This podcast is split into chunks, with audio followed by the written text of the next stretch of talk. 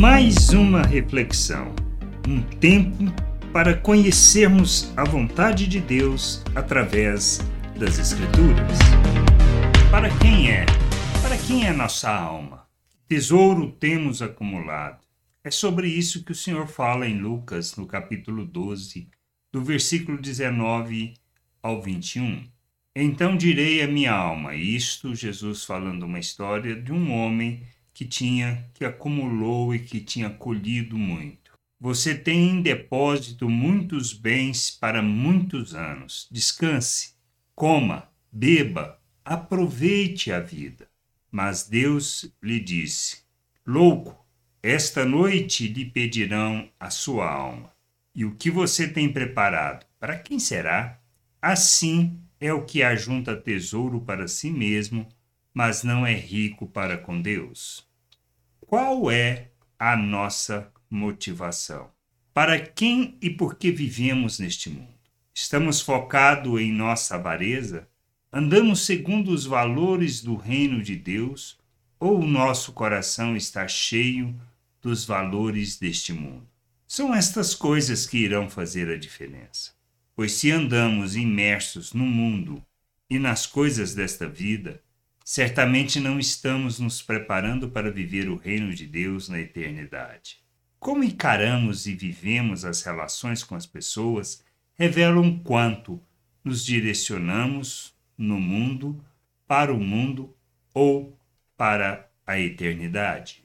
Se vivemos neste mundo focados nos valores e formas de pensar natural, certamente não estamos nos preparando para viver a eternidade segundo as virtudes de nosso Deus. Não importa se sou religioso, se vou às reuniões, à missa, ao culto, não importa. Se sou frequentador de igreja ou não, mas a motivação pela qual eu faço as coisas, a maneira como eu me relaciono, a maneira como relaciono com as pessoas determinam o grau de expressão de entendimento e conhecimento de Deus, de Sua vontade, ou não.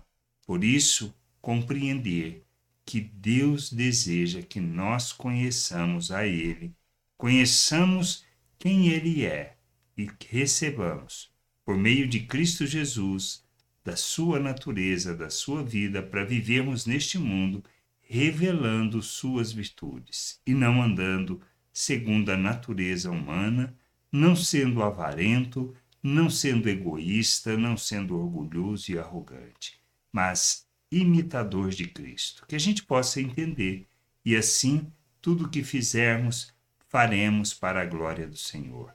Graça e paz sobre a tua vida. Amém.